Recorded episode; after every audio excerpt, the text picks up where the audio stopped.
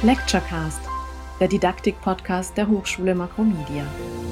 Herzlich willkommen zu einer weiteren Folge von Lecturecast. Heute zum Thema Study Experience. Unser heutiger Gast ist Elena Patten, Professorin für Fashion Management am Campus Stuttgart. Mein Name ist Andreas Seppel-Seger und ich bin Professor für Medienmanagement am Campus Hamburg. Und an meiner Seite mein Kollege Sebastian Pranz. Professor für Journalistik und Unternehmenskommunikation und freue mich sehr, dass ich meine Stuttgarter Kollegin Elena ähm, heute hier im Studio habe. Elena, wir mussten ähm, erstmal ein paar technische Probleme klären eben. Und irgendwie sind wir damit ja auch schon beim Thema. Es geht ja um die Study Experience und die ist eben heute mehr denn je eben von technischen Dingen abhängig. Ich würde dich jetzt als erstes mal fragen, was ist denn überhaupt eine Study Experience für dich? Im weiteren Sinne ist Study Experience eigentlich alles, was Studierende während ihres Studiums erleben. Und ich würde sagen, eine Study Experience im engeren Sinne ist das, was die Studierenden an emotionalem erleben also was emotional aufgeladen ist. Hast du da ein Beispiel für uns? Ich würde als Beispiel sagen, ich meine, da sind wir auch schon direkt in meinem Thema, im Thema Fashion Management. Ähm, ich würde mal behaupten, dass die meisten meiner Studierenden nicht Fashion Management studiert haben, weil sie sich besonders ähm, stärker als für Fashion eben für Management interessieren, sondern ich würde sagen, es ist umgekehrt. Die Studierenden entscheiden sich in der Regel für Fashion Management, weil sie sich für die Modebranche interessieren und für Mode.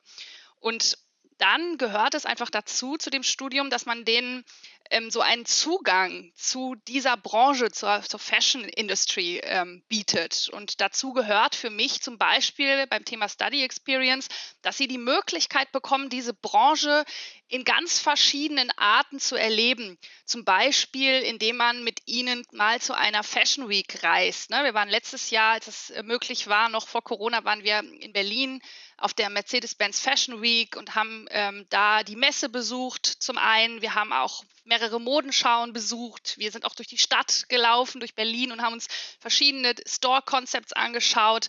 ich glaube, dass das eben diese Study Experience eben in meinem Studiengang so wertvoll macht. Als wir uns ähm, zum Vorgespräch verabredet haben, warst du, glaube ich, gerade dabei, Stoffe zu, zu testen und anzufassen. Das ist ja auch was Besonderes an der Mode. Es hat eben so eine haptische Qualität. Ja, ich glaube auch, dass Fashion Management deswegen so interessant ist, weil man auf der einen Seite eben das Produkt hat, etwas sehr, was man so im Allgemeinen als tangible bezeichnen würde, also etwas, was man anfassen kann.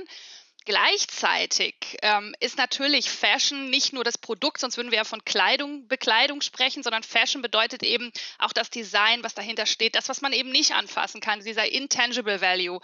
Und natürlich ist es aber für Studierende wichtig, die eben Fashion Management studieren, dass sie eben auch die haptische Erfahrung machen, gerade im Fach Fashion Technologie. Da geht es eben darum, ähm, verschiedene Stoffe kennenzulernen, verschiedene Qualitäten kennenzulernen, verschiedene Rohstoffe kennenzulernen da geht es eben ganz stark eben im Punkt Study Experience nicht nur darum, eben die Theorie zu lernen, ne, wie man eben Stoffe herstellt, ähm, wie man Baumwolle anbaut und so weiter, was es für unterschiedliche Wollqualitäten gibt, sondern man muss es einfach auch mal angefasst haben. Ne? Dann versteht man auf einmal, warum ein Pullover, der aus dem gleichen Material ist, meinetwegen 200 Euro teurer ist. Und das hat eben nicht immer nur was mit der Marke zu tun, sondern eben auch ganz klar mit dem Stoff und mit der Qualität des Produkts. Was können denn die anderen Studienrichtungen, Studiengänge, Fachdisziplinen vielleicht vom Fashion Management lernen im Kontext von Inhalte anfassbar machen, begreifbar machen? Also ich kann einfach immer nur sagen, dass, dass wir uns im Studiengang Fashion Management immer ganz stark darüber Gedanken machen, bei jedem Fach, wie wir eben den Studierenden dieses Fach erlebbar machen. Und das hat natürlich in jedem Fach auch schon bei uns ganz andere Ausprägungen. Also ich habe jetzt das Beispiel Fashion Technologie angesprochen es gibt ein Fach, das heißt Fashion Geschichte, das ist ja was ganz anderes, aber auch da, ne, da kann man es natürlich unheimlich trocken machen, indem man irgendwelche ähm, Epochen ähm, aneinander reiht und sagt, was da passiert ist und was es da gab. Oder man ähm, geht mal mit den Studierenden wirklich in ein Museum und schaut sich ähm, dort auch Kleidung an. Man, es gibt tolle kuratierte Ausstellungen. Dann gibt es natürlich auch äh, mittlerweile digital unheimlich tolle Dinge, wie zum Beispiel von Google, dieses Google Arts and Culture da gibt es jetzt auch in meiner Disziplin eine kuratierte Ausstellung We Were Culture. Na, da können die Studierenden mit dieser Google Arts and Culture App einfach durch diese kuratierte Ausstellung. Und das Besondere ist, dass es eben nicht nur eine Kooperation mit einem Museum ist, sondern dass viele Museen sich daran beteiligt haben. Dann gibt es ein Fach, das heißt Fashion, Trends und Design. Da geht es darum, eine Kollektion zu erstellen. Das ist auch wieder ganz anders. Da geht es ja eher um das Design Ne, dass man da wirklich mal auch einen Designer trifft, der einem wirklich erzählen kann von der Entstehung, von der Idee hinter der Kollektion bis zur Umsetzung, was es dazu gehört, was für Überlegungen da eine Rolle spielen.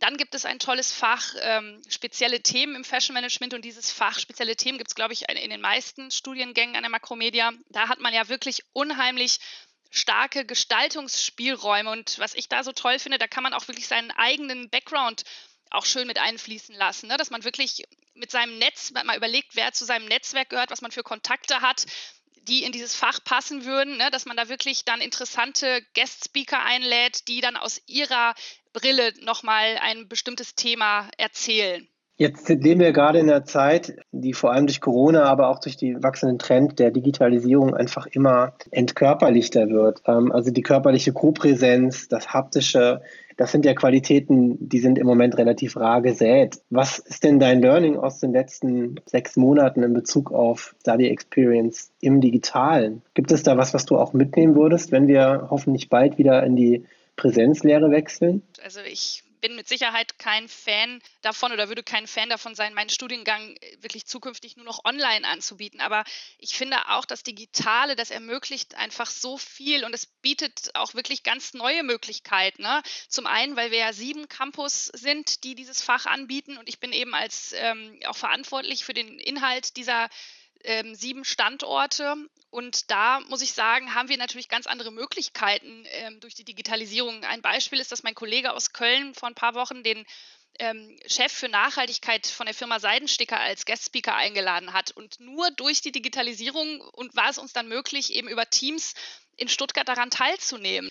Ähm, dann denke ich, spielt auch eine große Rolle, dass ähm, die Studierenden sich immer mehr wünschen, flexibel zu sein. Ich glaube, das erleben wir auch an uns. Ne? Also die Studierenden sind, ich habe da mal so eine kleine Umfrage gemacht vor kurzem in, in, meinem, ähm, in einem Fach und die sind sehr ambivalent, was das Thema Digitalisierung und Online-Lehre betrifft. Auf der einen Seite sagen die ganz klar, so zum Thema Study Experience, brauchen die das campusbezogene. Also sie möchten gerne ihre Kommilitonen treffen und das ist auch ganz wichtig in meinem Studiengang, ne, dass man sich während des Studiums ein Netzwerk aufbauen kann. Da profitiert man eigentlich sein ganzes Leben dann später von, sein ganzes Berufsleben. Aber auf der anderen Seite ähm, haben die natürlich auch neben ihres Studiums mittlerweile noch andere Aufgaben. Die meisten Studierenden arbeiten heutzutage. Ne? Die haben Nebentätigkeiten, denen sie nachgehen müssen. Und dann ist es halt manchmal, ja, wir würden unheimlich gerne kommen, aber wir müssen zu der Zeit arbeiten. Oder wir ähm, haben andere Termine und können uns nur online zuschalten. Und ich glaube, was die Studierenden sich da wünschen, ist einfach die Flexibilität auch zu bekommen von uns. Das sind ja die, die klassischen Mehrwerte, die mit digitalen Medien verbunden werden, also Orts- und Zeitunabhängigkeit. Hast du denn das Gefühl, dass das Study Experience, das Erlebnis im digitalen Raum, auch nachhaltige äh, Erinnerungen bei den Studierenden auslöst? Ja, das glaube ich auf jeden Fall. Also ich will noch mal ein Beispiel nennen. Es hat vor ein paar Monaten die Copenhagen Fashion Summit stattgefunden mit hochkarätigsten Gästen. Zum Beispiel hat da der CEO von Gucci, der Marco Bizzari, der mit Sicherheit in der Branche eine Referenz ist, hat dort eine Rede gehalten, beziehungsweise da fand ein Interview mit ihm statt. Und ich behaupte mal, dass niemand von uns normalerweise an dieser Copenhagen Fashion Summit äh, teilgenommen hätte.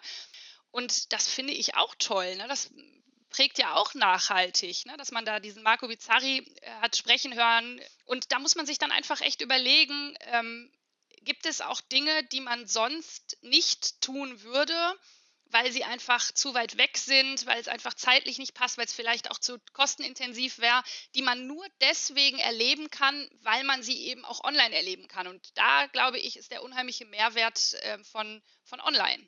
Hast du deine Studierenden mal gefragt, ob die das ähm, ähnlich sehen und ähnlich positiv gutieren? Also ob das für die auch ein Erlebnis ist, analog, äh, wie man das sonst so im, im richtigen Leben kennt? Die Studierenden, die sagen auch ganz klar, dass es denen um die Qualität der Lehre geht. Die sagen nicht, dass die Qualität immer gut ist, wenn sie am Campus stattfindet, Sie sagen auch nicht, dass die Qualität immer gut ist, wenn sie online stattfindet. Ich glaube, da liegt es an uns, dass wir uns wirklich Gedanken machen, Fach für Fach, Veranstaltung für Veranstaltung, wie wir den Studierenden den meisten Mehrwert bieten können. Und das wird dann auch am Ende von den Studierenden honoriert. Da bin ich ganz sicher. Was denkst du, macht in der Lehrveranstaltung jetzt unter den aktuellen Bedingungen das Studienerlebnis aus?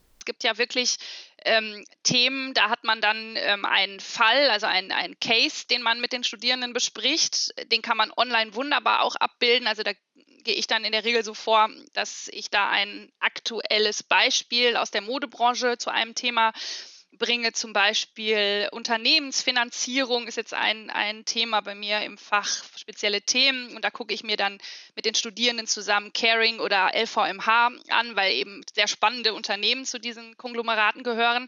Und da kann man natürlich sich dann wunderbar auch online die ähm, Berichte anschauen, die Bilanzen anschauen. Man kann ähm, tolles ergänzendes Material bereitstellen und das dann auch in so einer Online-Vorlesung irgendwo gemeinsam interaktiv erarbeiten. Und dann gibt es äh, Fächer, die schon eher darauf abzielen, dass man theoretische Inhalte beibringt. Und da finde ich, ist es besonders herausfordernd online, weil man immer die Gefahr hat, dass man Studenten, Studierende verliert, in Anführungsstrichen, und man es nicht merkt, ne? dass sie den Raum verlassen, dass sie irgendwas anderes machen und man merkt es nicht. Das heißt, da muss man vor allem, glaube ich, schauen, ähm, dass man denen die Inhalte so ein bisschen scheibchenweise vermittelt mit relativ kurzen unterrichtstypischen Elementen, aber dann auch so sehr stark wieder versucht, da auf Interaktion zu gehen, ähm, dis zu diskutieren, eine Diskussion anzuregen oder auch, was womit ich auch bei solchen ähm, Inhalten arbeite, ganz starkes Gamification, dass man dann zum Beispiel mit Kahoot arbeitet, dass man dann immer nach so einem theoretischen Element dann mal eine Frage dazu stellt, einfach um zu schauen, ob die Studierenden noch dabei sind, ob die das verstanden haben. Wir hatten vor ein paar Folgen die Kollegin Stelzner da, die zum Thema Netiquette gesprochen hat. Und da haben wir dann das Thema Mindset auch gehabt. Welche Rolle spielt es eigentlich, wie sich Studierende in diesem Fall dann eine Online-Veranstaltung setzen. Ob sie gemütlich im Nachthemd äh, noch auf dem Sofa sich räkeln oder ob sie quasi in Businesskleidung vor dem Schreibtisch sitzen. Ist das nicht auch aus deiner Sicht ein Aspekt, der die Study Experience beeinflusst? Ja, absolut. Also da ähm, habe ich auch lange mit mir gerungen, wie da meine Haltung ist zu dem Thema ob ich da jetzt einfordere, dass die sich jedes Mal mit Bild zeigen, damit ich dann kontrollieren kann, ob die noch ihren Schlafanzug anhaben. Und dann habe ich mir einfach irgendwann überlegt, also ich bin ja, ich bin ja für, ich habe ja einen Bildungsauftrag und keinen Erziehungsauftrag sozusagen. Ähm, wir haben jetzt ganz viel über Study Experience gesprochen.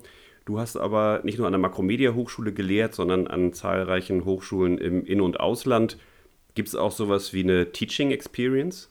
Ich habe in Budapest unterrichtet. In Budapest war der Unterricht von Frontalunterricht äh, geprägt äh, noch. Und da muss man, glaube ich, auch je nach Hochschule, an der man unterrichtet, sich den Gegebenheiten dort ein bisschen anpassen. Dennoch denke ich, dass es wichtig ist, in seine Lehre auch seine persönliche Handschrift dann reinzubringen, was ich auch immer tue. Ne? Also ich schaue mir durchaus an, wie die Hochschule, an der ich unterrichte, das äh, gerne sieht und auch gerne hat. Aber ich glaube schon, dass die mich auch deswegen engagieren, damit ich meinen eigenen Stil irgendwo da reinbringe. Wir würden dir gerne am Schluss noch eine Frage stellen, zu der wir jetzt schon ein wachsendes Archiv an Antworten haben. Die fragen wir nämlich immer. Und zwar würden wir dich gerne fragen, ob du drei Tipps für uns hast, äh, die aus deiner Sicht gelingende Hochschullehre ausmachen. Also zunächst glaube ich, das ist so mein Punkt eins, wenn ich das gewichten sollte, ist das Authentizität. Lehre sollte authentisch sein. Das heißt, man sollte mit, seiner, mit seinen eigenen Erfahrungen die Veranstaltungen bereichern und auch mit seiner eigenen Persönlichkeit die Veranstaltungen bereichern. Lehre sollte aktuell sein. Das heißt, man muss immer wieder seine Lehre aktualisieren. Man muss relevante, spannende Themen finden und auch immer eingebettet in die Praxis.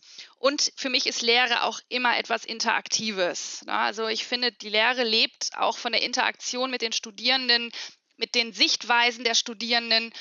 Und das macht das Ganze auch dann wiederum zu einer tollen Study Experience, wenn die Studierenden sich da in den Unterricht auch stark mit einbringen können. Wenn ich richtig gezählt habe, dann waren das drei Punkte. Ganz herzlichen Dank für deine Einblicke in das Thema Study Experience, für deine drei Tipps an die Kolleginnen und Kollegen für gelingende Hochschullehre. Und mir bleibt am Schluss nur, mich auch bei unseren Hörerinnen und Hörern zu bedanken für die Aufmerksamkeit, fürs Zuhören und wir hoffen darauf, Sie auch beim nächsten Mal wieder in unserem virtuellen Studio begrüßen zu dürfen.